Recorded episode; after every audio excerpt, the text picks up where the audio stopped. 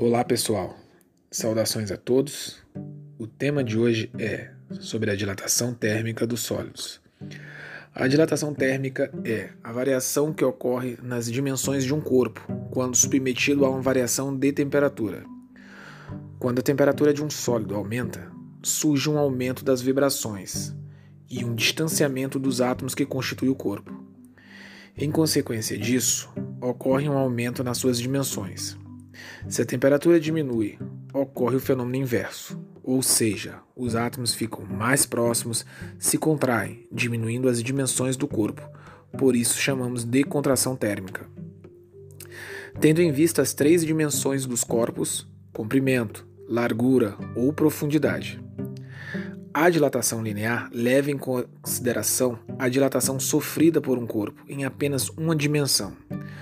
Para calculá-la, utilizamos uma equação onde a variação do comprimento sofrida pelo corpo é igual ao produto do comprimento inicial do mesmo com a variação de temperatura sofrida e o coeficiente de dilatação linear do material. Portanto, a dilatação linear é sempre diretamente proporcional à variação de temperatura, ao comprimento inicial e ao coeficiente de dilatação do material.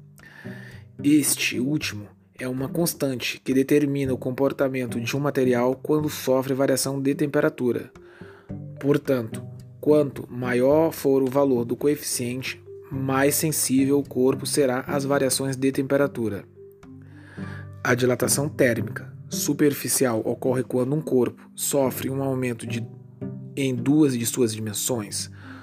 O processo é parecido com a dilatação linear, pois a variação da área sofrida pelo corpo é diretamente proporcional à área de superfície inicial. A variação de temperatura e ao coeficiente de dilatação superficial do corpo.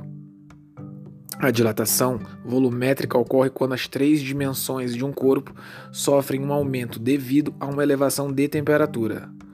O processo também é similar aos já mencionados, pois a variação de volume sofrida pelo corpo será diretamente proporcional ao seu volume inicial.